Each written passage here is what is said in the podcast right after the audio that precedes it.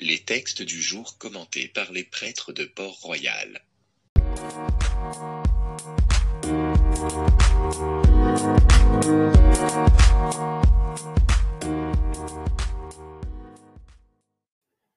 Évangile de Jésus-Christ selon saint Marc. Jésus et ses disciples entrèrent à Capharnaüm. Aussitôt le jour du sabbat, il se rendit à la synagogue, et là il enseignait. On était frappé par son enseignement, car il enseignait en homme qui a autorité, et non pas comme les scribes. Or il y avait dans leur synagogue un homme tourmenté par un esprit impur, qui se mit à crier Que nous veux-tu, Jésus de Nazareth? Es-tu venu pour nous perdre? Je sais qui tu es. Tu es le Saint de Dieu. Jésus l'interpella vivement. Tais-toi, sors de cet homme. L'esprit impur le fit entrer en convulsion, puis, poussant un grand cri, sortit de lui. Ils furent tous frappés de stupeur et se demandaient entre eux Qu'est-ce que cela veut dire? Voilà un enseignement nouveau, donné avec autorité. Il commande même aux esprits impurs, et ils lui obéissent. Sa renommée se répandit aussitôt partout, dans toute la région de Galilée.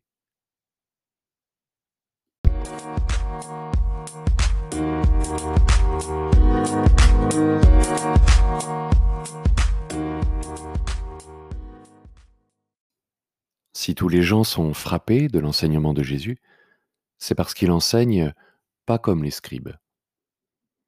Qui sont les scribes? Les scribes étaient les spécialistes de la Bible, les interprètes officiels de la parole de Dieu. Ces gens-là faisaient de longues études, plus longues que celles des prêtres aujourd'hui. De nos jours, nous sommes ordonnés vers 30 ans. Les scribes, eux, attendaient d'avoir 40 ans avant de commencer à exercer leur mission. Cela leur donnait beaucoup d'autorité. L'autorité, c'est quoi? Ce mot vient du latin augere, qui signifie faire croître, faire grandir. Si les parents ont autorité sur leurs enfants, c'est parce qu'ils ont reçu la mission de les faire grandir. Et la mission des scribes, c'était de faire grandir en foi et en humanité ceux qui montaient prier au temple de Jérusalem.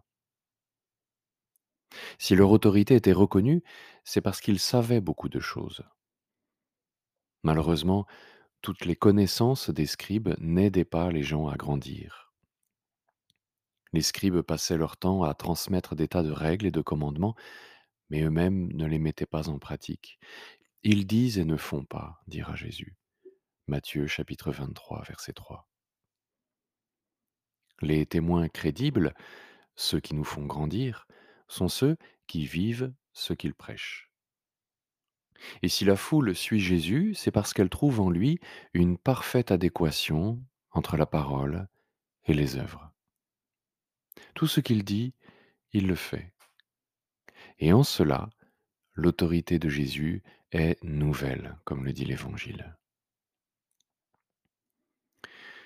Tout cela devrait nous réjouir, qu'un homme enfin accorde sa parole et ses actes, c'est plutôt une bonne nouvelle. D'autant qu'en Jésus, cette cohérence est ordonnée au bien. Mais, la suite de l'histoire le dira, cette cohérence peut engendrer la peur dans le cœur des hommes. Ainsi, les Juifs du Sanhédrin ont eu peur de Jésus en dépit de sa grande bonté.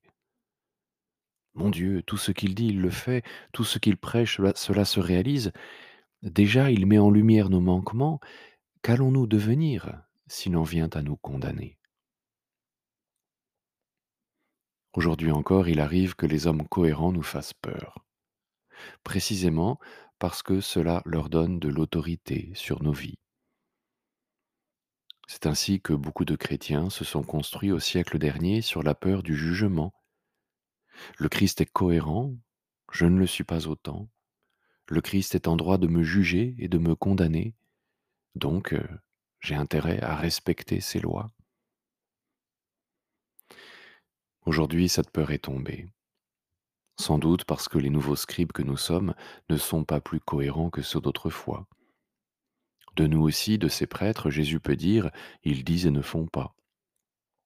La foule ne s'y trompe pas, il n'y a pas à avoir peur de la parole d'hommes d'Église, pécheurs et inconstants. Puisque leur parole ne les engage pas, elle ne nous engage pas davantage. Nous tous, euh, les témoins de Jésus, nous sommes face à un drôle de défi. Tous ensemble, nous sommes appelés à retrouver cette cohérence entre nos paroles et nos actes, entre l'évangile que nous professons et la réalité de nos vies. C'est le premier chantier, le plus urgent, le plus important. Cela fera de l'Église du Christ une communauté dépositaire d'une autorité nouvelle, une autorité semblable à celle de Jésus, capable de toucher les cœurs. Beaucoup s'en émerveilleront comme la foule dans l'évangile de ce jour. Mais d'autres, et il faut s'y préparer, d'autres auront peur de ce que nous serons devenus et de cette autorité nouvelle. Ils auront peur d'être jugés et condamnés. Comme le Christ en son temps, nous devrons rassurer autrui en montrant non seulement par nos paroles, mais par nos actes, que nous sommes ici non pour juger et condamner, mais pour servir et faire miséricorde. Amen.